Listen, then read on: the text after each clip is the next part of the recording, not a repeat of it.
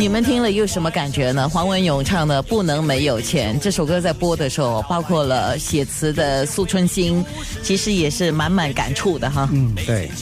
呃，文勇当时就是我在 Facebook 一直有跟他联联系嘛，后来他在 Facebook，因为我我在泰国发现了很多很多的新加坡的连续剧的录像带跟。呃，光碟那都是配成泰语的。那其中有一部就是黄文勇演的这个财神爷 啊，然后我就跟他讲，我拍照给他，哎哎，有你的这个 VCD，他说我要我要你帮我买，我说好，我下一次回来我带给你。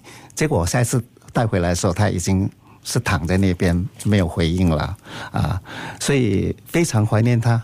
嗯嗯，也谢谢今天你把这首歌带来给我们，然后说了他的故事。接下来我们要说的就是，唉，我们讲我们的本地电视剧的前途的事吧。